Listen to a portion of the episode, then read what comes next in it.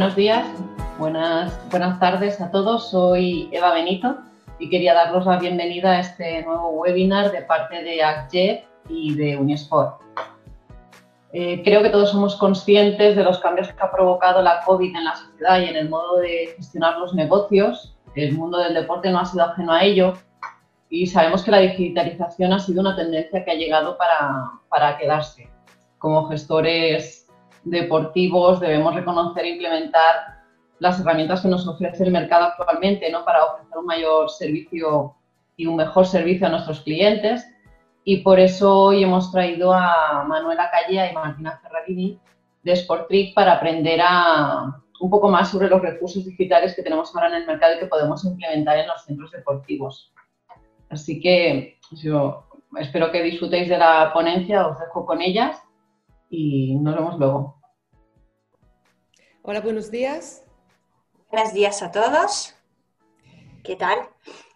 Así empezamos ya nuestra, nuestro seminario sobre los recursos digitales en centros deportivos más allá de la COVID-19.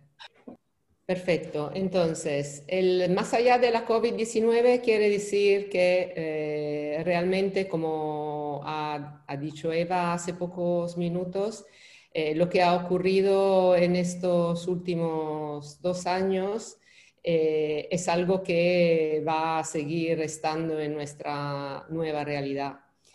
Entonces, bueno, antes de empezar eh, con, la, con, la, presentación, me gustaría dar las gracias a Unisport y a la Asociación Catalana de Gestores de Deporte por confiar en nosotros y darnos esta oportunidad de compartir en este seminario online nuestras experiencias que hemos tenido trabajando en el digital aplicado a los centros deportivos. Hemos vivido los cambios tecnológicos de los últimos años desde un punto de vista privilegiado, acompañando a muchas empresas y clubes deportivos hacia un modelo digitalizado y conectado, con particular interés a la experiencia del cliente y a la automatización de las operaciones, y siempre con el objetivo eh, final de aumentar los beneficios de los negocios del fitness. Nuestro objetivo eh, en este webinar será de ilustrar cómo la aplicación correcta de herramientas digitales en un centro deportivo debe integrarse dentro de una estrategia compleja y global. Además, el nuevo contexto postpandémico ha abierto cuestiones inéditas. Eh, nos gustaría que al final de esta charla se quedara una idea de metodología para afrontar el reto, porque las aplicaciones presentes en el mercado son muchas y orientadas a diferentes objetivos. Cada centro elige un camino de desarrollo digital diferente porque el modelo de negocio también es diferente, así como las necesidades. Por eso no se puede definir eh, reglas iguales para todos. Aún así, hay necesidades básicas que cualquier negocio comparte. Entonces, habrá que preguntarse cuáles son las prioridades de mi negocio y cuáles son los objetivos a breve y medio plazo que quiero alcanzar. Aquí en esta eh, imagen vemos el índice de nuestro, de nuestro webinar. Eh, realmente vamos a introducir primero el contexto actualizado mm, de, de, dónde estamos en este momento. Vamos a proponer una sobrevista por encima de lo ocurrido en los, en los últimos dos años, al fin de evidenciar los retos de la industria fitness para hacer frente a la evolución del usuario y de la sociedad en general. Evidenciando sus necesidades nuevas y antiguas, dibujamos un recorrido entre los recursos digitales. El mercado nos propone muchas herramientas que nos permiten estar al día con estos cambios y afrontar el reto de regresar y superar los resultados de los últimos años pre-COVID. Entonces, en conclusión, intentaremos hacer un poco de claridad sobre estos recursos y proponer ejemplos prácticos de cómo utilizarlos dentro de nuestras instalaciones. Bueno, el, 2019 ha sido un año memorable para el fitness. El informe de European Nielsen Fitness Market Report del 2020 de Deloitte y Active ha tomado una fotografía del crecimiento del sector en 2019 y aquí podéis ver los números. Los usuarios de gimnasios y clubes deportivos en Europa fueron 65 millones, o sea, igual que la población de Francia. Que quiere decir que es un 3,6% más que el año anterior lo que equivale más o menos a la población de Roma. Entonces, eh, en este panorama mm, vemos que el fitness se convierte en la principal actividad deportiva de Europa. Y la consecuencia natural es que también haya crecido el volumen de negocio, que equivale eh, evidentemente, como veis, a 28,2 billones eh, de dólares, con un incremento de 3,1% anual. Son números muy impresionantes. Y si vamos adelante, vemos también que en comparación con otros mercados europeos, el FIT en español en 2019 creció a mayor ritmo que el año anterior y con una tasa superior a otros mercados parecidos, como por ejemplo Italia, que yo y Martina conocemos bien. Entrando más en detalle, las cadenas de gimnasios cerraron el último ejercicio con un crecimiento de la facturación del 16,6% de media que es una tasa superior a la del 10% que se registró en el 2018. Esto evidencia una industrialización del sector con el ingreso de grandes capitales. Otro aspecto a tener en cuenta es la tasa de penetración, que en España es del 11,2%. Este dato evidencia cómo todavía muchos españoles no utilizan servicios de fitness, lo que brinda al mercado una oportunidad en más que antes para crecer en el próximo futuro. Y por último, vamos a ver qué pasó en el 2020. Un día llegó la pandemia, sí, eso no lo vamos a olvidar seguramente los que lo hemos vivido. Y según un estudio del impacto COVID-19 en instalaciones deportivas realizado por la AFNET, en el mes de octubre los gimnasios ingresaron eh, en 2020 de media un 53% menos con respecto al año pasado. Son números muy, muy, muy importantes y difíciles de tragar, pero hay que ver un, par de datos que quiero eh, enseñaros en este gráfico que seguramente nos, van a levantar un poco el ánimo. Esta imagen eh, que mm, dibuja la facturación en millones de euros en España nos hace ver que tuvimos años difíciles después del 2008, cuando hubo una fuerte crisis económica. Y el fitness bajó eh, sensiblemente, pero volvió a crecer y volvió a crecer de una forma, sobre todo a partir de 2013, muy rápida para alcanzar eh, niveles parecidos a los del antes de la crisis. Y esto sin ayudas externas. La idea general de los expertos es que se puede volver a niveles de 2019 ya a finales de 2022, gracias también a las ayudas que se están poniendo en marcha para la recuperación económica de Europa. Así que el dato positivo que quiero eh, evidenciar, sin lugar a duda hay que recuperar lo perdido, pero lo positivo es que la salud y el ejercicio físico no están en crisis, al revés. Nunca más que en esta situación precaria de salud la persona se están dando importancia a su mantenimiento. Se supone que en el 2020 la gente que dedica tiempo a cuidar su salud a través de alguna actividad física, en casa o en el gym o al aire libre, haya crecido y seguirá haciéndolo después de la pandemia. Pero ese mismo efecto y con un dato de penetración todavía muy bajo, no nos equivocamos mucho si pensamos que con los medios adecuados y la comunicación correcta podemos alcanzar un nuevo público y generar eh, nuevos clientes, eh, quizás en distintas franjas de población que todavía no hemos eh, descubierto. Parece todo negativo, pero no lo es. Entonces vamos a ver los datos positivos. En esta otra imagen eh, vemos un poco mm, un dibujo de lo que ha pasado este año de pandemia y cómo han cambiado algunas cosas. Tenemos un mundo de nuevos clientes que nos espera. ¿Cómo, cómo son estos nuevos clientes y qué están buscando? Los cambios de hábitos de los usuarios en general van hacia una clara aceptación de las herramientas digitales porque han permitido acceder a servicios y productos con facilidad durante estos duros meses de eh, confinamiento. El uso del móvil y los ordenadores han alcanzado niveles que nunca se han visto antes. La gente confía en las compras online Y hablando de fitness, han tenido fácil acceso a clases virtuales y vídeo de entrenamiento. El miedo al contagio es verdad, eh, existe. Y la difusión de prácticas de higiene para minimizar el riesgo han, sin lugar a duda, modificado la percepción de seguridad que cada individuo tiene a la hora de acceder a lugares cerrados y públicos. Todos estos cambios se deben definitivamente considerar a la hora de confeccionar ofertas y proponerse en el mercado, ya que han originado diferentes necesidades, más o menos importantes según el modelo de negocio que tengamos. Y vamos a ver ahora lo que, mm, que es la guía de todo nuestro webinar. La elección de una estrategia digital no es una tarea fácil, sobre todo porque son muchísimas las herramientas y las funciones que desarrollan y a veces se, superponen entre sí.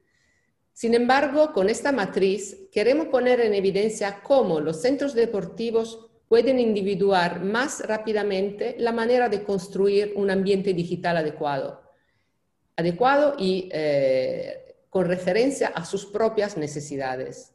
Eso es el punto interesante. Cada necesidad se puede cubrir con varios recursos y al mismo tiempo cada recurso ayuda a los centros a cumplir diferentes requisitos. Por eso la distribución no es lineal. La matriz define un plano dentro del cual podemos enmarcar nuestras exigencias y encontrar los recursos adecuados.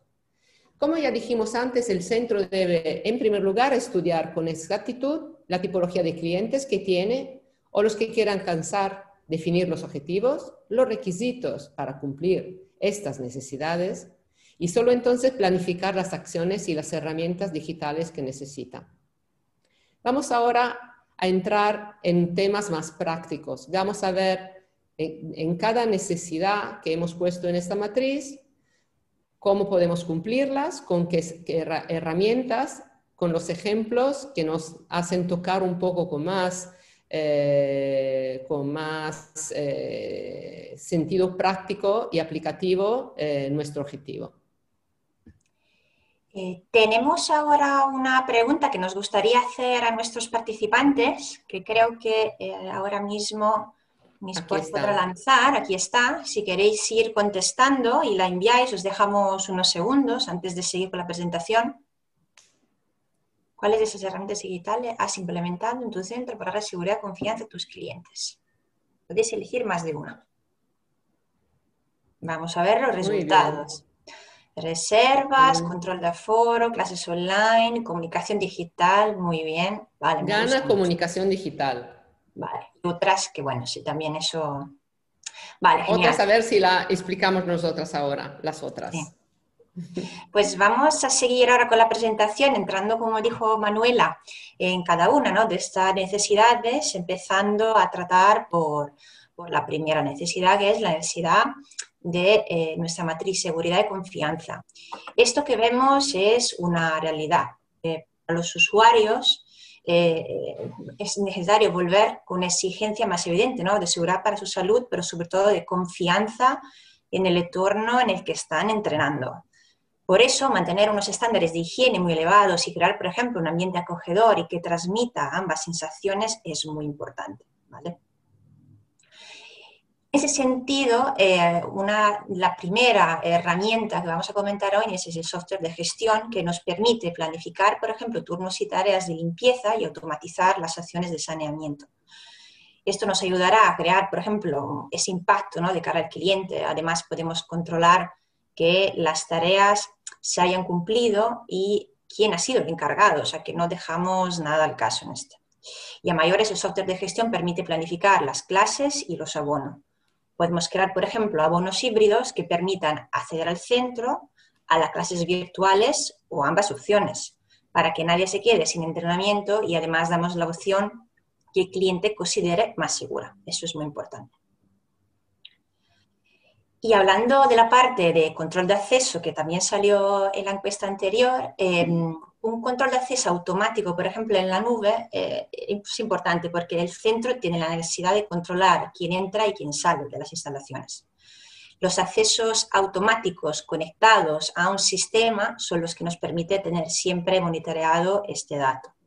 Además, distribuyendo, por ejemplo, diferentes sensores en distintas zonas del centro o a través del control directo por parte de un empleado con el uso de una tableta, podemos gestionar fácilmente el aforo y rastrear eventuales contagios. ¿Qué más podemos ofrecer al cliente para que, para que note esa seguridad? Además de todo lo mencionado anteriormente, otras opciones, por ejemplo, pueden ser la de ofrecer la posibilidad de pagar online o a través de una app o portal de usuario sin tener que acudir físicamente al centro. Y, por supuesto, reservar su espacio o una clase. En fin, todo lo que sea posible gestionar de una manera virtual, sin desplazamiento y contactos inútiles, va nos va a servir para, dar esa sensación. Más seguridad, antes, durante y después del entrenamiento. Aquí llegan las, las, apps, el mundo de las apps. Eh, y de otros elementos como los totem o las tablas de entrenamiento en formato papel que usábamos antes para verificar la rutina de hoy, por ejemplo, puede que en un futuro se queden obsoletos. No por la tecnología, sino porque, no sé si estáis de acuerdo, el simple hecho de poder ser tocados sin un control físico es que puede resultar un problema realmente hoy en día. Por eso una aplicación de entrenamiento donde el cliente puede, por ejemplo, desde su propio móvil, visualizar y controlar sus rutinas, puede sin duda darle más seguridad. Desde la herramienta puede ver además pues, cuántas personas han apuntado a clase y tendrá la oportunidad de eh, planificarse con antelación, reservando una plaza, una plaza física o practicar desde su propia casa con una clase en directo si, si así lo prefiere. Seguimos, Manu. Sí. Seguimos con otro, eh, otra de las necesidades eh, que seguramente tengamos a la hora de volver eh, después de esta situación tan dramática que hemos dibujado antes. Muchos clientes nos han dejado, es verdad, pero no es para siempre. Los clientes que no tenían una costumbre consolidada de entrenamiento y todos los que no priorizan en su vida el ejercicio físico, probablemente ya no se estén apuntando eh, a ninguna actividad. También eh, disuadidos por los riesgos de contagio. La base de datos de los ex socios es un asset de nuestra empresa que no podemos desperdiciar. Son las personas que un día eligieron nuestro club. Ya lo han hecho una vez. Con los argumentos correctos podrán volver a hacerlo. Vamos a ver qué herramientas necesitamos para eh, cumplir con ese, con ese objetivo. Primero vamos a a pensar dónde están estos datos, en qué consisten, cómo los puedo manejar. Los datos evidentemente están en nuestro software de gestión y en nuestro CRM. Son dos herramientas donde almacenamos todas las informaciones de nuestros socios, desde su primer contacto con nosotros hasta cuándo se van. Consisten en sus datos anagráficos, eh, la edad, la profesión, los abonos adquiridos, las clases que han hecho, los horarios preferidos, los servicios o productos que han comprado, la frecuencia, en fin, todos sus comportamientos y gustos que hemos podido controlar a lo largo de su vida con nosotros. Tenemos en nuestras manos la oportunidad de dirigirnos a ellos como se habla a un amigo, ya que lo conocemos muy bien. Para manejar toda esta montaña de datos necesitamos un CRM. Y con un CRM realmente podemos fácilmente pasar a la fase sucesiva, que es crear grupos homogéneos, segmentando la base de datos con intereses y comportamientos parecidos, con el fin de enviar mensajes o email adaptos e interesantes para ellos. Captaremos su interés si le ofrecemos algo que le, que le guste, evidentemente. Introduzco aquí ahora otra herramienta que se está, bueno, está empujando fuerte en el mundo del marketing digital, que son los CDP o Customer Data Platform. Estas plataformas reúnen varias funcionalidades que antes se encontraban en diferentes soluciones informáticas. Con el CDP podemos, en primer lugar, automatizar toda la comunicación crear newsletters y otros tipos de contenido y enviarlos. utilizando los segmentos creados con el CRM. Imaginar cuál es la amplitud de estas acciones. Además, podemos construir funnel de envíos y analizar la reacción del usuario, generar respuestas automáticas. Por ejemplo, si un usuario hace un clic sobre un link a mi página web, recibe una email con la oferta una clase de prueba. Y todo esto pasa automáticamente porque lo prevé el, eh, el dibujo que yo he creado dentro de mi CDP. Se instaura, así una comunicación eficaz y que perdure del tiempo, porque a lo mejor un ex socio no reaccione a la primera, pero si insistiendo, un día volverá. Eh, no dudéis que eh, que una nueva pinta digital, a ver cómo, cómo explicarlo, pero sí, vamos a dar la idea que hemos, hemos hecho cosas nuevas, que tenemos novedades, eh, dará seguramente un empujón más a mi ex socio hacia la decisión de apuntarse.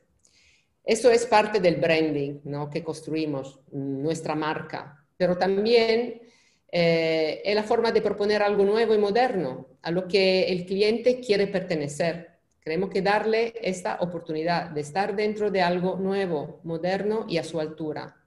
El viejo socio será bien impresionado si le permitimos apuntarse online con un e-commerce o reservar una clase de prueba.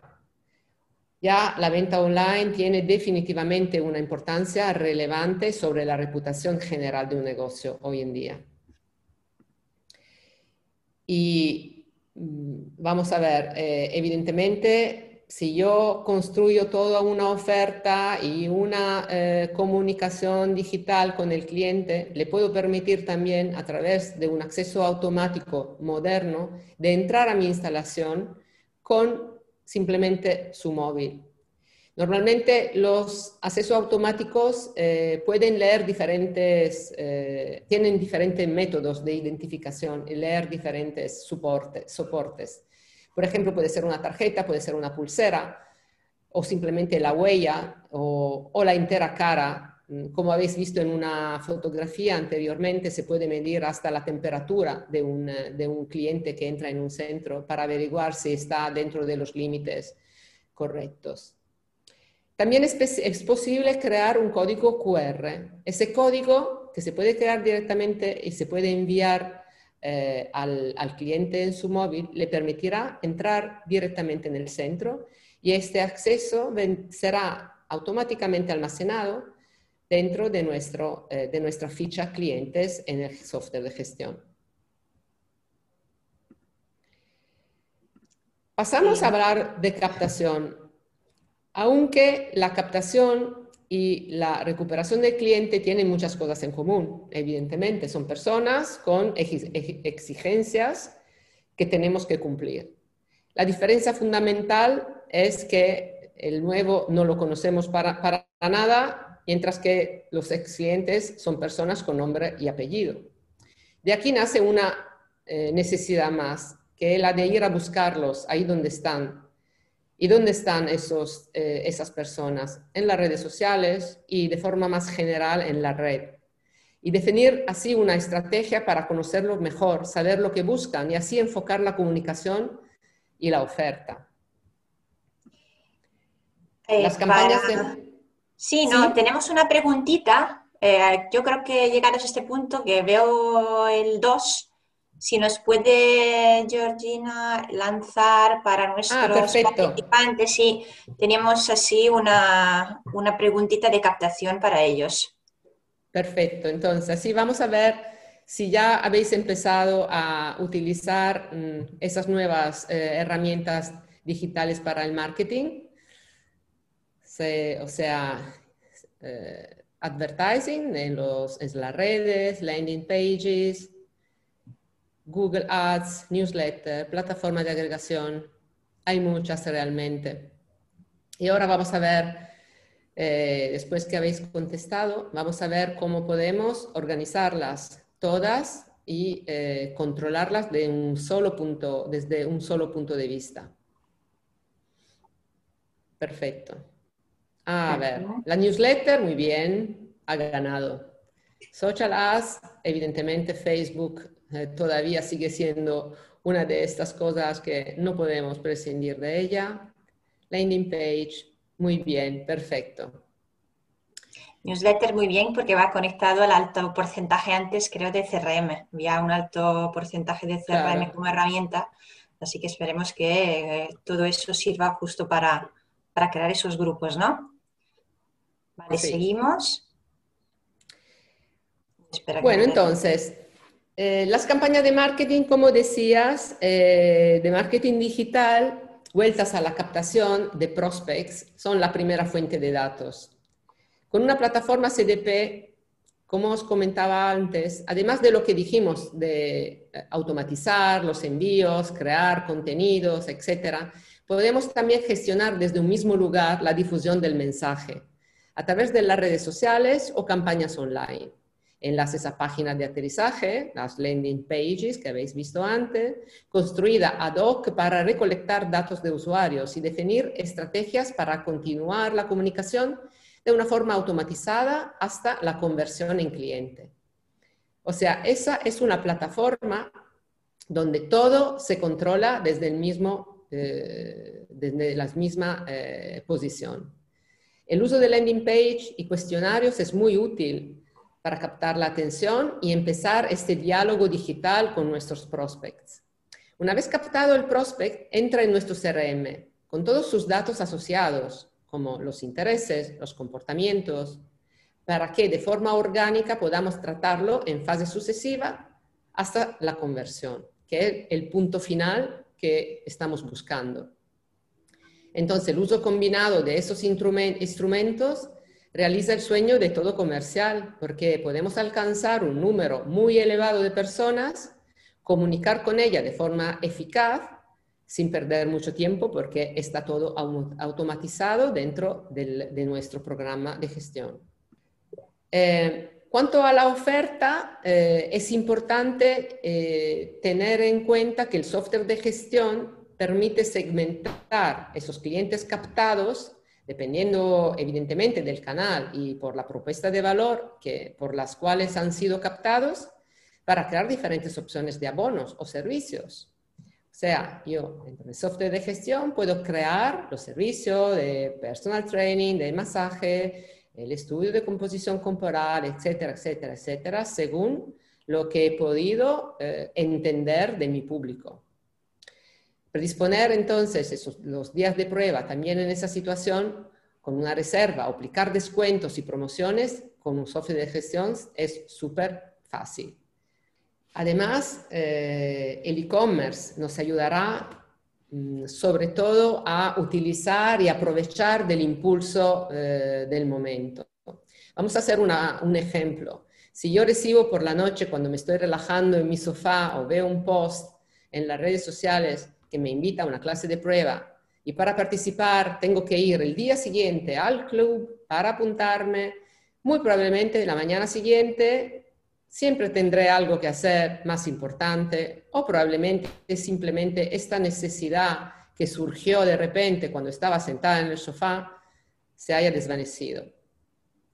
Por eso no podemos desperdiciar este momento. Entonces el e-commerce nos ayuda en esa tarea porque el cliente se puede apuntar ya en el momento mismo, respondiendo de inmediato a esta necesidad que le ha empujado a hacer un clic en la email. Podrá además elegir el día y la hora para reservar directamente la prueba. Compramos por impulso. El journey tiene que ser construido para, que, para captar el lead, cerrar una venta y provocar una reacción y que todo eso sea lo más corto y fácil posible. Voy a dejar la palabra a Martina. vamos a pasar ahora a otro grande grupo, ¿no? Eso de la retención y fidelización, que resumido en pocas slides quedaría para horas para hablar, pero intentaremos juntar la mayoría de información posible para que sea útil para vosotros. Em, hay estudios que confirman que, es mucho más económico retener y rentabilizar eh, un cliente existente que, que captar uno nuevo. Hay muchos datos que soportan esta afirmación, eh, pero aquí vemos algunos de un estudio realizado por la Harvard Business Review. Luego por internet también, pues más o menos eh, llegan a las mismas conclusiones, ¿no? ¿Y qué dice la Harvard Business Review? Eh, para captar un nuevo cliente se necesita la misma inversión que para retener 25 clientes ya existentes. Además, aumentar la tasa de retención de clientes en un 5% aumenta los beneficios entre un 25 y un 25. No está nada mal. ¿Y por qué digo eso? Porque la cantidad de datos que cualquier negocio de la industria fitness recoge de sus socios tiene un valor que podemos medir muy fácilmente. Y Claro, pues tenemos que hacer uso de esos datos para crear ese apego y esa retención, ¿no? Y despertar esa sensación de pertenencia a nuestro centro y así evitar que los clientes huyan detrás de las miles de ofertas que se encuentran hoy en día en el mercado,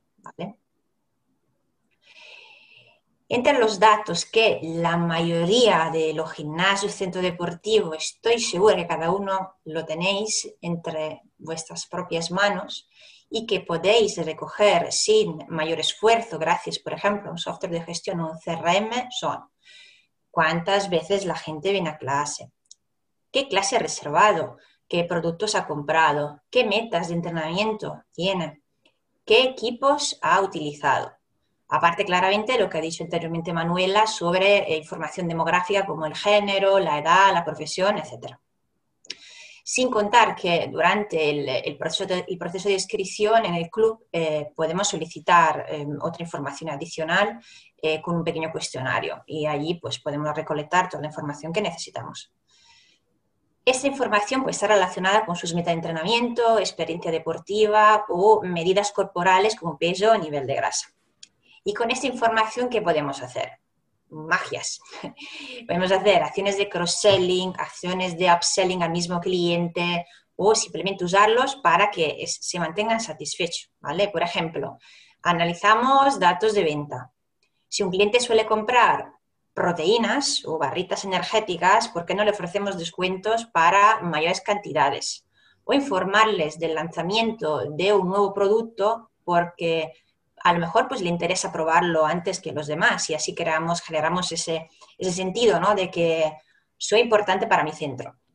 De la misma forma, si alguien suele participar en una clase de yoga, podemos montar un correo de, material relacionado con esa disciplina o invitarle a un evento exclusivo porque la guru del yoga mundial, pues resulta que esa semana está en la ciudad. Así que podemos hacer uso de esos datos de una forma muy fantasiosa un CRM permite eh, que, estos datos puedan ser agrupados y que la segmentación de clientes sea así de fácil. ¿vale? Además, eh, es la, herramienta que junto a, esta CDP, ¿no? que ha descrito Manuela, nos permite enviar esos mensajes personalizados y ofrecer nuevos servicios y productos adecuados e interesantes para el cliente, según lo dicho anteriormente es importante que nos comuniquemos con ellos eh, con un mensaje correcto y en el momento adecuado. Me gusta hacer un ejemplo que es un poquito así que hace de reír. Eh, cuando se felicita el cumpleaños, nadie felicitaría el día que no es, ¿no? Pues es, pues es igual. O sea que en cada momento hay su, hay su propio mensaje. Además dicen que trae mala suerte lo del cumpleaños en el día que no es, así que vamos a, vamos a cambiar de tema. Y después de haber comunicado todo lo que teníamos que comunicar, que nos encontramos. Pues tenemos que canalizarlo hacia una herramienta que nos permite la conversión, la famosa, la palabra mágica conversión, igual éxito de la campaña. Así que con e-commerce o portal de usuario o página web o landing page, el usuario aterriza y ve nuestra propuesta y puede comprar. Y en esto ¿Cuál es el rol de las aplicaciones ¿no? de entrenamiento en ese contexto, retención y fidelización? Pues monitorizar la evolución de los clientes y sus metas de entrenamiento es la mejor, mejor forma de fidelizarlos. Pero sobre todo, que ellos puedan ver eh, cómo va el progreso, cuánto han adelgazado, los puntos que han acumulado porque han venido a clase o simplemente porque han finalizado el curso de tenis o de pádel. Eso es lo que fideliza, que lo vean, toda persona que se acerca por primera vez a un gimnasio o centro deportivo lo hace con un objetivo en mente, o sea, que sea perder peso o prepararse para un maratón o sencillamente llevar una vida más saludable. Esas metas las podemos medir con aplicaciones y herramientas que pueden ser integradas, por ejemplo, en software de gestión y que permite llevar un registro de esta evolución del desempeño deportivo del socio. El cliente que persigue un resultado apreciará una app donde, donde pueda ver sus logros en el centro o fuera de ellos también. Pero con esta herramienta tenemos la oportunidad de premiarlo y motivarlo para seguir entrenando, independientemente de dónde lo esté haciendo. Y eso es la novedad ¿no? también en este nuevo contexto, fuera y dentro. Además, ¿qué puede hacer con la app? Con, con una app del centro, por ejemplo, el cliente pues, podría, lo he dicho anteriormente, reservar, gestionar su inscripción, adquirir nuevos servicios o productos, eh, gestionar su documentación con total libertad y tranquilamente, por ejemplo, desde su casa. Con un sistema de transmisión de vídeo en directo, además, que hay muchas aplicaciones que lo hacen, podemos permitir al cliente que no ha podido reservar una clase porque no hay sitio, ya que el aforo está muy limitado, o porque simplemente, pues, eh, por esa cuestión ¿no? de, de necesidad que me quiero sentir seguro y quiero hacerlo desde casa. Y entonces los clientes pues, pueden asistir de forma virtual conectándose desde su dispositivo móvil, tableta o smart TV. Pero lo importante aquí es que el centro siempre estará con él, esté donde esté. O sea, un puntito más para retenerlo y que esté con nosotros.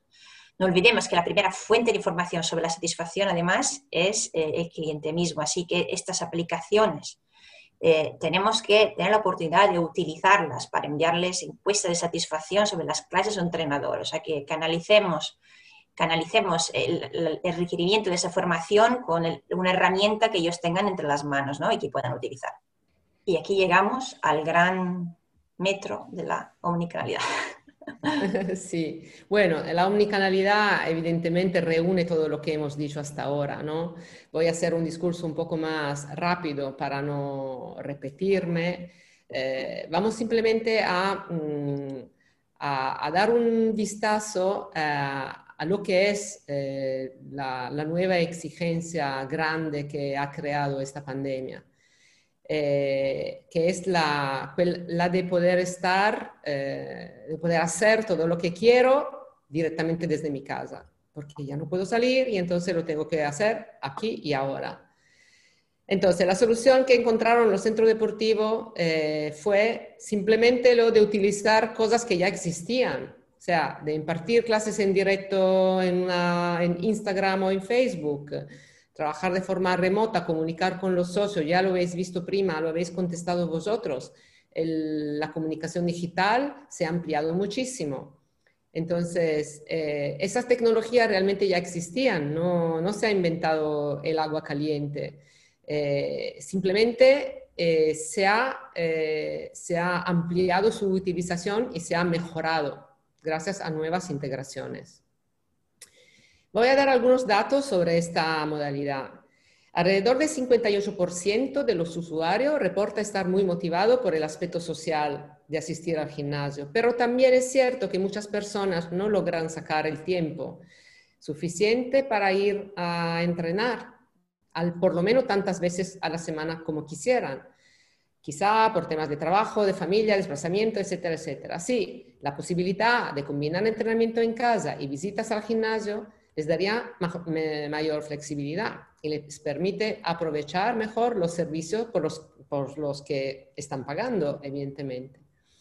Más datos, el 66% de las personas que ha probado el home fitness lo prefiere a otro tipo de entrenamiento y si hablamos de millennials, esta cifra se dispara hasta un 81%. Son cifras que indican una tendencia, evidentemente, no hay vuelta atrás. Además, imaginemos el aforo limitado todavía durante un tiempo permitirá a los usuarios virtuales de no perder su clase favorita y seguir siguiendo su entrenador. Entonces, la omnicanalidad conlleva unos arreglos en la gestión del centro, que implica el uso de más de una de las herramientas que estamos describiendo. Vamos así rápidamente a, verlas eh, de cerca. La oferta híbrida, evidentemente, la puedo, la puedo crear si tengo un software de gestión, porque el software de gestión me permite crear ofertas, mm, tipologías de abonos, descuentos, tipos de clases. O sea, llegamos a tener ofertas súper flexibles y, evidentemente, cuanto más compleja es la oferta que vamos construyendo, más aún necesitamos de un software de gestión, porque resultaría casi imposible gestionarla sin él. Eh, y además, eh, la, lógica comercial online es parte integrante de la omnicanalidad, así que no puede haber omnicanalidad sin un e-commerce. No hay tampoco omnicanalidad sin una app, porque como ha dicho Martina, la app me permite estar continuamente en contacto con mi, con mi cliente y él puede utilizarla para acceder a todos sus datos, sus entrenamientos. Ya es una condición sine qua non. Estamos súper acostumbrados a tener esos iconos directamente en nuestro, en nuestro móvil y tocar y abrir y ver enseguida todos los que necesitamos saber. Lo que es importante también que, que, tengamos en cuenta que hoy en día los wearables que el cliente se está acostumbrando siempre más a utilizar pueden estar perfectamente conectados con nuestras apps y con nuestro eh, software de gestión. O sea, yo puedo acceder también a los datos de ejercicio, a los datos de entrenamiento de mi cliente. Puedo ver todos sus logros y esto es, que es realmente una clave importantísima para mantener la motivación. Entonces, gracias a la integración con sistemas de monitorización del entrenamiento, podemos controlar las performance y entonces mejor motivar e empujar hacia un resultado nuestro cliente. Ahora creo que... Eh, sí, entramos en el mundo de hemos llevado recursos humanos, ¿no? Sé que estamos hablando siempre de tecnología de cara al cliente, pero también los, los, la persona que trabaja en los centros eh, parecen los gran olvidados, pero no, es que, que, son muy importantes. Entonces nos ha parecido interesante también recortar parte de este webinar ah, para comentar algo al respecto, ¿no? Porque pues, los técnicos del fitness han ganado los últimos años la posición central que se merece la gestión de cliente y son cada vez más preparados y profesionales. Eh, cierto es que hay universidades, aquí estamos, estamos aquí gracias a una también, y escuela de fitness, ¿no? que están preparando miles de jóvenes apasionados que hoy en día trabajan de cara, de cara a los socios ayudándoles a alcanzar los resultados deseados, un ambiente pues, amistoso y divertido, donde trabajar duro se une a este placer de compartir y disfrutar que el deporte. Es que el deporte al final es mágico, siempre lo digo.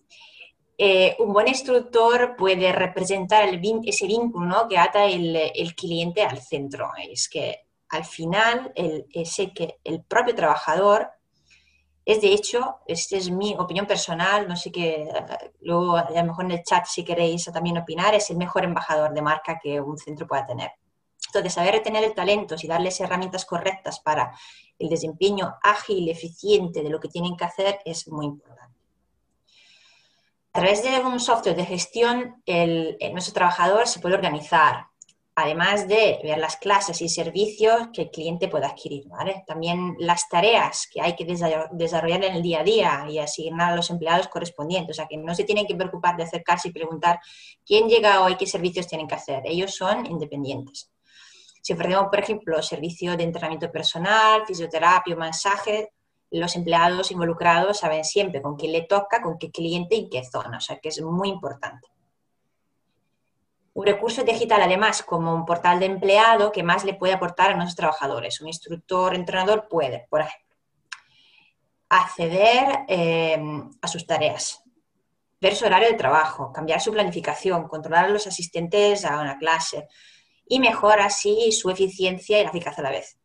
Y los beneficios de esas eficiencias se reflejan en nuestro mágico cliente. Así que para sintetizar, si ofrecemos a nuestros monitores, consultores de venta o personal de atención al cliente la herramienta correcta, ellos podrán gestionar más ágilmente las tareas menos productivas y de, menor valor añadido. Por ejemplo, imaginaos, abre el telón, llega un cliente, eh, eh, busca la persona, la primera persona con camiseta corporativa, perdona, ¿qué hora es la clase de spinning? No tengo reserva, ¿puedo entrar? ¿Me pones en lista y sitio? Y así, para hacer los ejemplos, ¿no? O sea, para que cada uno se centre realmente en, su verdadera misión de puesto, el monitor entrenar, el consultor vender, y el personal de atención al cliente está disponible para ayudar, por supuesto. Luego todas estas cosas se entrelazan, pero demos en mano al cliente tareas más aburridas que puedan hacer, controlar, por ejemplo. Por último, integrando los datos del cliente en una app de entrenamiento, eh, podemos dar al instructor entrenador una oportunidad increíble. Eh, ser más eficaz y personalizar realmente eh, la comunicación y métodos que utilizan para entrenar de cara a los objetivos de cada uno de ellos. Sin un feedback, sin un sitio donde ver los datos del cliente y su progresión, ayudarles o simplemente motivarles es, es complicado. ¿vale? O sea que eso les podría ayudar en eso. Muy bien, ahora creo que tenemos que pasar eh, el último, la última pregunta. El último bloque, pero hay pregunta. Hay, hay, hay, hay pregunta, hay pregunta. Hay pregunta, hay, hay quien quiere ser millonario.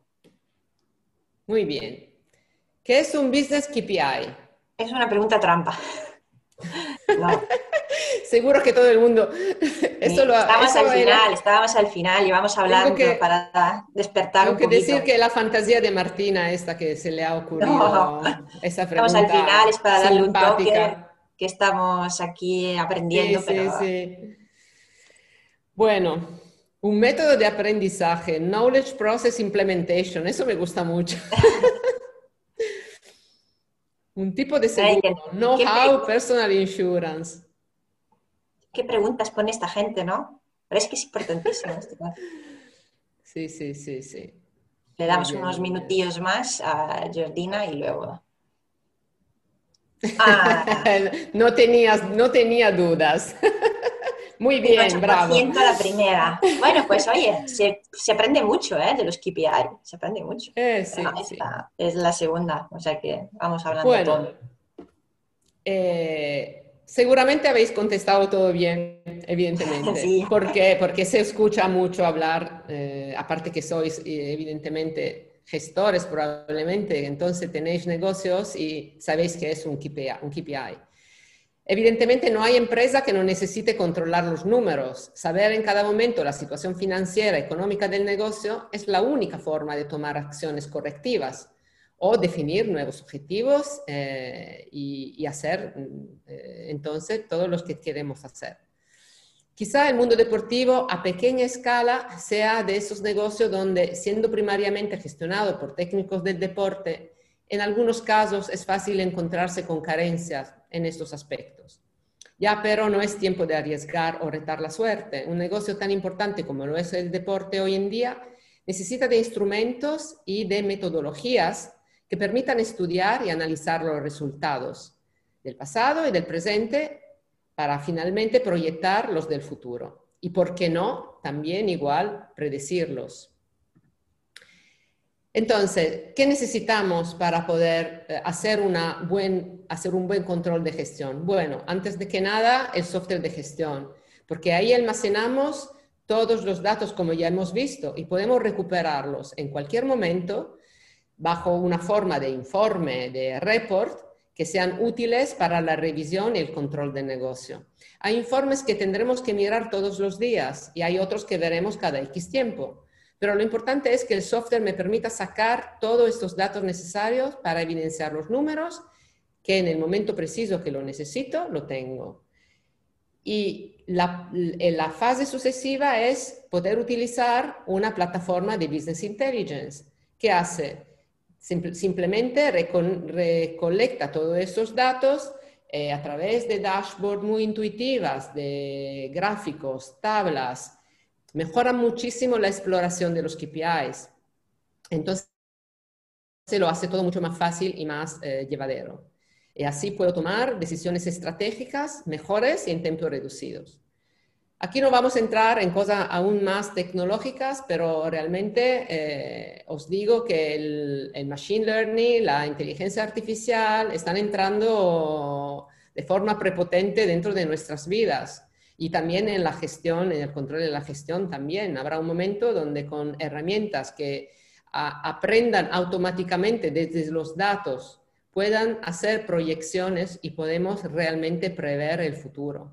Realmente esas herramientas se, van, se irán utilizando no solo para temas eh, financieros, financieros o económicos, también se podrán utilizar en el marketing y podremos quizá un día ya prever lo que el cliente quiere y saber ofrecerlo antes de que él lo pida. Muy bien. Entonces, hoy en día estamos aquí.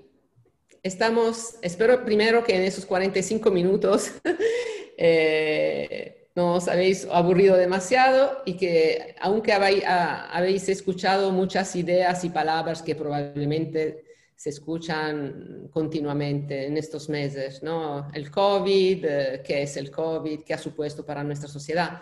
Hemos vivido realmente lo que muchos consideran un cisne negro. No sé si habéis leído el libro de Nassim Taleb, os lo recomiendo, es muy iluminante.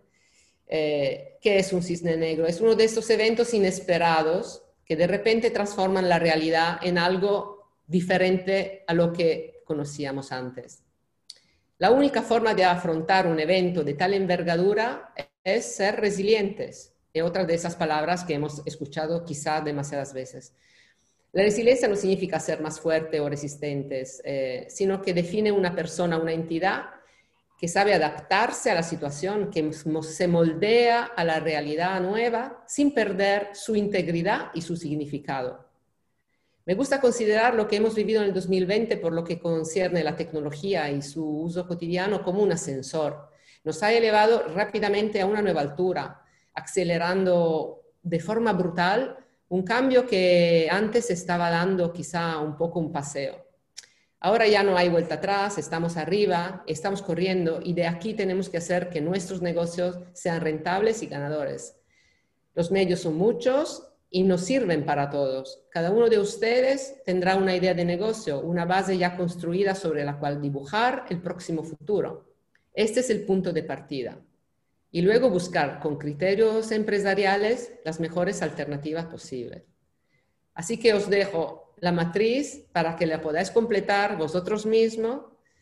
Eh, preguntaros antes quién sois, quién qué queréis, qué tenéis ya y lo que os hace falta. Y con esto yo os doy las gracias por escucharnos por estar aquí con nosotros y doy la palabra a Eva para que pueda pasar a la, fase de las preguntas. Bueno, como veis, no soy Eva. Ella es mucho ah, más perdón. Ella es mucho más guapa. Pero bueno, yo soy Marc, ah, soy el director de Unisport. Os quiero dar las gracias, Manuela y Martina, por, por esta, bueno, yo diría por este mapa, ¿no? Este, este resumen de, herramientas pues, ah, que, se están utilizando ya hoy en día en muchos gimnasios y en muchos centros de fitness y que, parecen que están muy lejos, pero que creo que están al alcance de, cualquiera. Yo diría, cada vez la tecnología avanza más y hay más herramientas, lo cual hace que todo sea un poco más económico también, ¿no? Antes las herramientas solo se las podían permitir los grandes y hoy en día diríamos que, cualquiera podría hacer estas cosas, incluso con, un coste muy bajo o incluso a veces con herramientas hasta gratuitas, ¿no? Evidentemente las herramientas gratuitas pues tienes que implementarlas y tal, pero, pero me quedo con la idea que habéis dicho de que, de que los jóvenes que prueban ah, o han probado los servicios deportivos online en casa, pues un 81%, si no habéis dicho, si no he entendido mal, un 81% los prefiere a, cualquier otro, cualquier otro tipo de, entrenamiento, ¿no? Me ha parecido un dato brutal y que sin duda la pandemia ha tenido mucho que ver con, eso, ¿no? ¿Os parece que nos vayamos a las preguntas? A ver, de momento tenemos seis preguntas. Ah, como están ordenadas por más votadas a menos, empiezo por la de arriba, que dice que qué tipo de CRM recomiendan para clubes deportivos. Yo aquí antes os, digo que detecto un tema idiomático porque club deportivo en según qué países se refiere solo a gimnasios y aquí en España ah, es, un concepto que se puede aplicar tanto a gimnasios, aunque les acostumbramos a llamar más gimnasios. Esto lo digo al público porque no sé si os habéis dado cuenta que Martina y Manuela pues no son de Valladolid, que son, de, otro, son de otro país, ¿no? Pero que, en Italia, yo he estado en Italia, el, concepto club deportivo se utiliza mucho más para, el mundo del fitness que no tanto en España, donde un club deportivo podría ser pues, una asociación. Aquí el tejido asociativo deportivo es muy, amplio, pues también podría referirse a eso. No sé si Juan ah, se refería a, a, clubes deportivos en general o a clubes deportivos ah, de fitness, pero en cualquier caso, si lo queréis enfocar la respuesta hacia, no solo hacia gimnasios, sino hacia, hacia clubes deportivos, Mira, eh, quiero subrayar que normalmente los softwares de gestión que hay en comercio y que cualquier gimnasio puede adquirir, como tú dijiste, eh, justamente con, con una inversión muy, muy reducida, ya tienen un CRM. O sea, eh, nosotros hemos em, dividido las dos herramientas porque realmente son dos cosas diferentes, pero normalmente el CRM ya está incluido dentro de un software de gestión. Si yo eh, si yo compro un software de gestión, ya tengo un CRM. Entonces, el CRM, eh, ahora, bueno, no voy a dar marcas y nombres porque en España hay algunos eh, que, que trabajan muy bien desde hace muchos años, hay algunos nuevos que están entrando en el mercado. Ahí también hay que fijarse más, como decía antes, en las necesidades de cada uno, porque cada gimnasio puede ser Hago un ejemplo muy, muy, muy simple. Yo puedo tener una cadena de gimnasio de low cost con 30 gimnasios eh, repartidos por todo el territorio español, puedo tener un pequeño eh, gimnasio boutique donde hago solo entrenamiento para grupos reducidos. Entonces, es evidente que las exigencias de estas dos entidades es completamente diferente. Entonces, es muy difícil eh, aconsejar una tipología de software de gestión. Es, importante, como decía al principio, eh, evaluar antes cuáles son mis requisitos y luego buscar la herramienta que mejor cumpla para estos requisitos. Vale, ah, bueno, aquí habla Emilio de si la siguiente pregunta puede ayudar esta herramienta al departamento comercial o a prospectar mejor. Me refiero, supongo que se refiere en general Ah, vosotros tenéis una herramienta que es Sportrick, ¿no? Que, supongo que lleva incorporado un CRM también, como la mayoría de, de softwares de estos, ¿no? Sí, exacto. Bueno, sí, evidentemente, como hemos dicho, si yo tengo un CRM y puedo segmentar mi, eh, mi base de datos, evidentemente me ayuda para vender. Ahora, prospectar, o sea, encontrar nuevos clientes que yo no tenga, que no conozca, como decíamos antes, eh, necesitaré de otras herramientas para que pueda captar estas personas. El software de gestión realmente no me, no me ayuda en esto. El software de gestión el CRM me ayudan cuando ya el dato ha sido recogido. O sea, yo, por ejemplo, con mi landing page, ah, permito al cliente, al, bueno, al cliente no, porque todavía no lo es, permito al usuario por internet de apuntarse, él me da sus datos, esos datos sí que van a entrar directamente en, mi CRM y de ahí sí que lo puedo utilizar, pero realmente la prospección se hace con una marketing automation, con las, eh, un Customer Data Platform, con las emails, con los ads eh, en Facebook, etcétera, etcétera. Emilio, Ay, perdón, en línea con la pregunta que Emilio nos aclara, Emilio, que es el que ha hecho la pregunta anteriormente, nos aclara que, ah, que se refería a manejar mejor su base de datos, no tanto... Ah, ah vale, vale, entonces sí. Entonces en ese caso sí que sí, sin lugar duda. La parte de prospección era un poco la pregunta que lanzamos al principio, ¿no? ¿Qué, ¿Qué actividades de captación estáis haciendo? O sea que al final todas esas son las herramientas que entran en esa fase, las, redes sociales, con las actividades, las actividades de pago, etcétera. Pero con esa precisación, el CRM efectivamente es la herramienta perfecta para eso. Aquí tenemos una pregunta que tiene que ver con la anterior, de las primeras que hemos hecho, que dice que si, si vosotros utilizáis la misma plataforma para clubs deportivos que para gimnasios. Es decir, en vuestro caso concreto tenéis clientes que son clubes deportivos que no son gimnasios, sino que son más bien clubes sociales. nuestra, herramienta, nuestra, herramienta, realmente es bastante em, em, flexible. Tenemos desde las grandes cadenas de gimnasios a piscinas, eh, escuelas donde se hacen hasta cursos, se pueden eh, también eh, gestionar los cursos, los niveles, por ejemplo, una escuela de natación, una escuela de danza. Podemos eh, también gestionar pequeños centros de entrenamiento personal. O sea, realmente la herramienta es tan flexible que se adapta a cualquier tipo de negocio. Sí, eso sí. Cuando habéis hablado de encuestas, Diego hace una pregunta. Dice que, él cree que las encuestas cada vez cansan más al socio y que muchas empresas envían encuestas y saturan este recurso y al final pues no se acaba generando cierta, cierto desinterés por parte del socio. ¿no? ¿Qué, ¿Qué opináis al respecto? Bueno, mi opinión, como siempre, es que hay que ser muy prudentes, porque hoy en día, es verdad, estamos aburridos, nos mandan cuatro millones de emails que ni, que ni leemos, porque lo vamos a borrar al principio del día para que no... que siempre vemos estos números de las emails no leídas que crea ansiedad, porque no lo hemos podido leer. Entonces, eh, yo creo que es un recurso útil, que pero hay que utilizarlo de una forma correcta. Eso, no, sirve de nada bombardear un cliente con encuestas de satisfacción.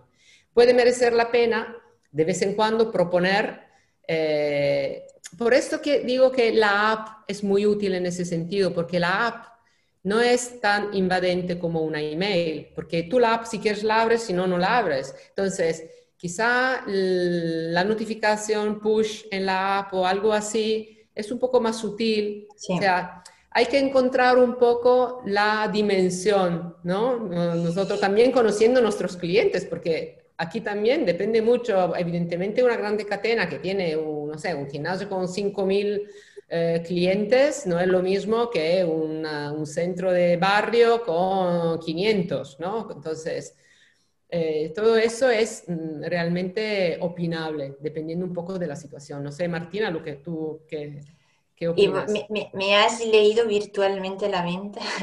no, em, yo creo que la sutileza la, ofrece eh, las herramientas como la app o que la votación de esa clase o ese entrenador, ese entrenador esté en un entorno relacionado con el gimnasio.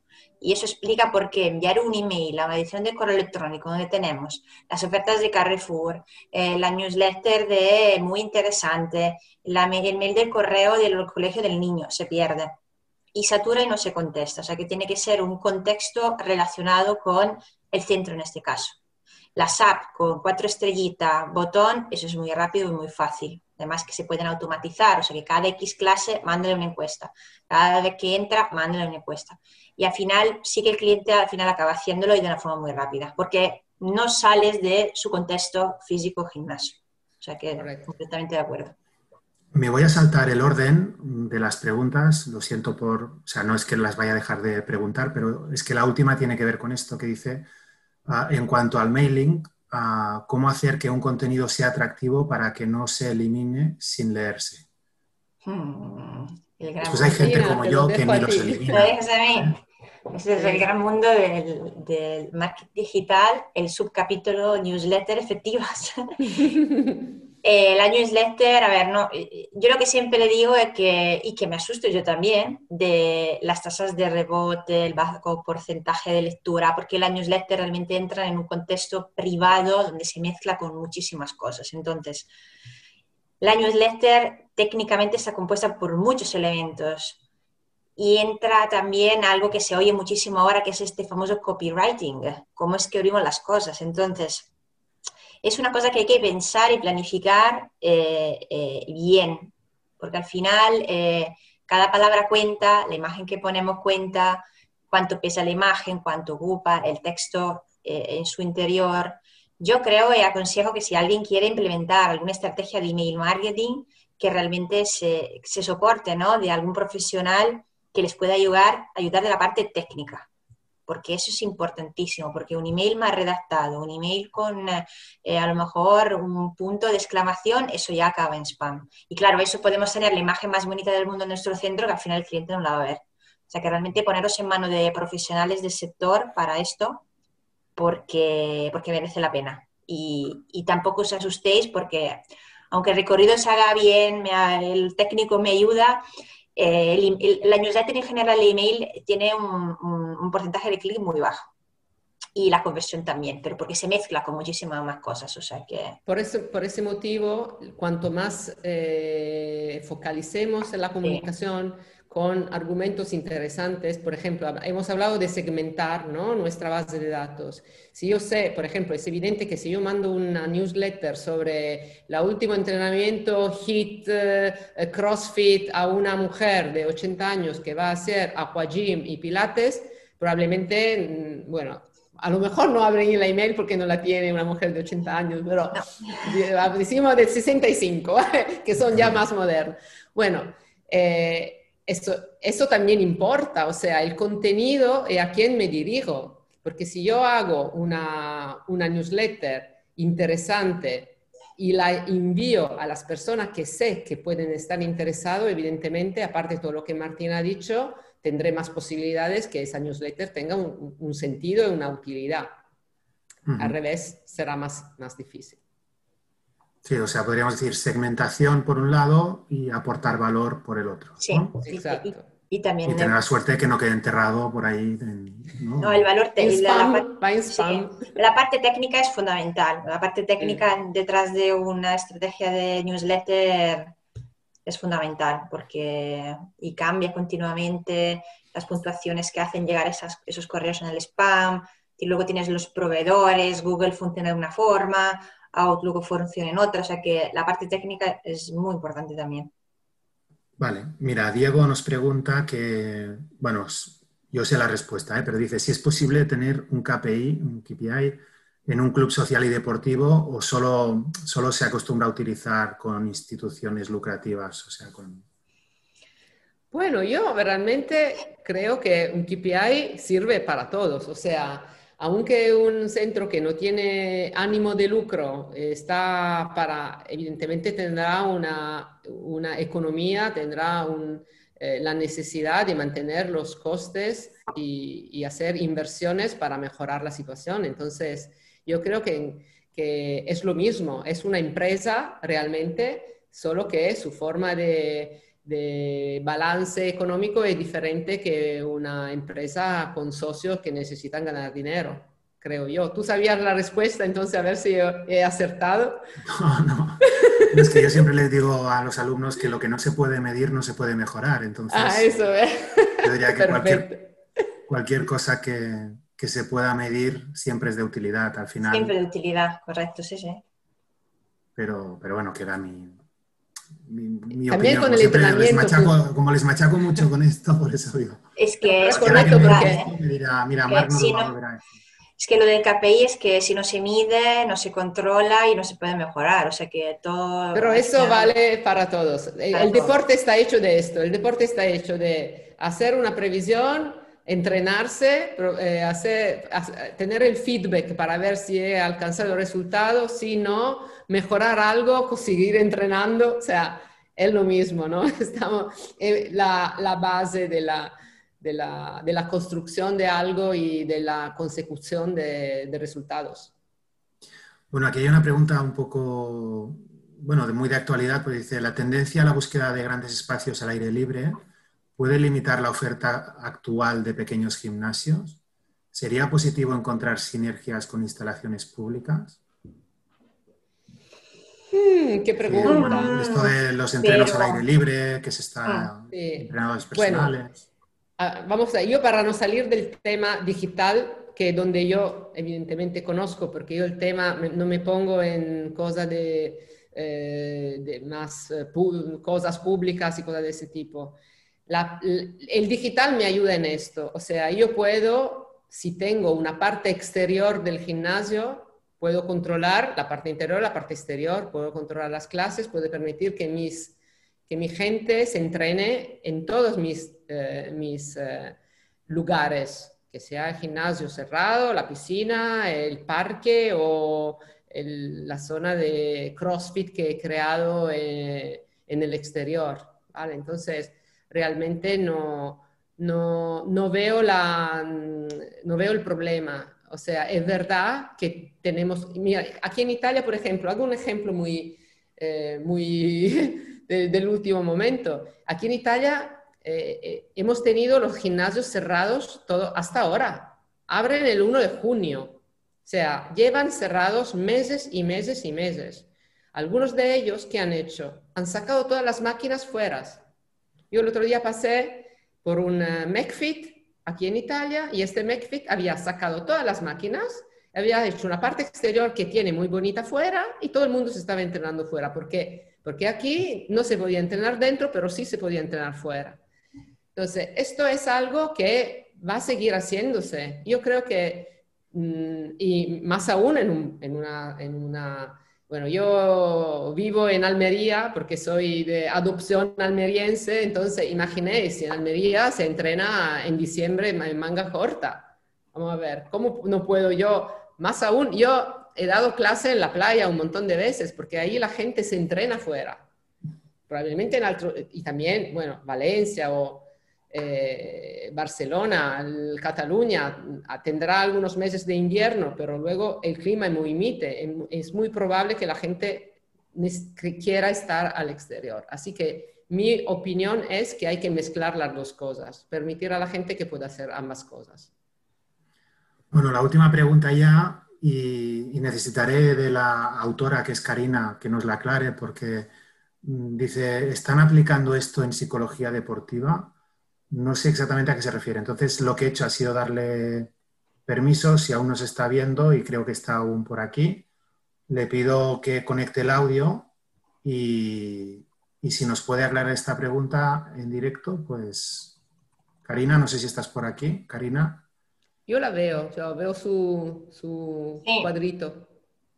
Hola, buenas tardes, sí, estoy aquí. ¿Qué tal, Karina? Hola, Karina. Hola, hola, ¿cómo están?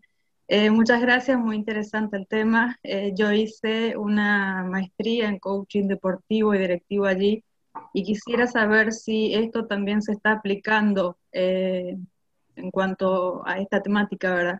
Yo soy psicóloga clínica y me especialicé con ustedes en, psicología deportiva. Sí. Pero te refieres a las herramientas digitales, o sea, ¿cómo...? Claro, sí, sí, sí, a utilizar las herramientas digitales justamente para eh, para hacer entrenamientos deportivos, pero en psicología, ¿verdad? Bueno, yo, creo que hoy en día utilizan muchos psicólogos. De hecho, yo conozco psicólogos que están haciendo terapia incluso online, o sea, que herramientas seguro que hay básicas, pero no sé si opináis algo. Sí, hay consultas que se están realizando online. O sea, hay personas que directamente eh, no quieren venir presencial y, y consultan online.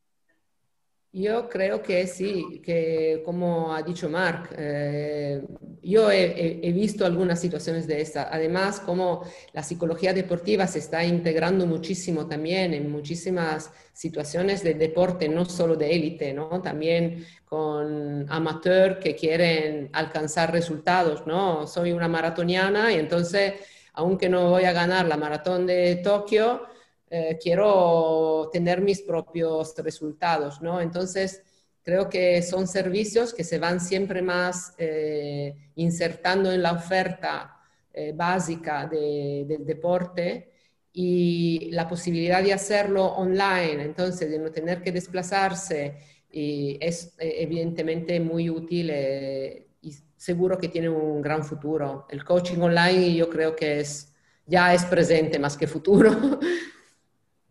Sí, sí. Pues hasta aquí hoy. Ah, muchísimas gracias, Manuela, Martina, a todos los que han asistido, a, Eva que, nos ha hecho la presentación, a Jordina que está en, bambalinas y, nada, ya sabéis que cada mes, pues ah, como mínimo hacemos un webinar.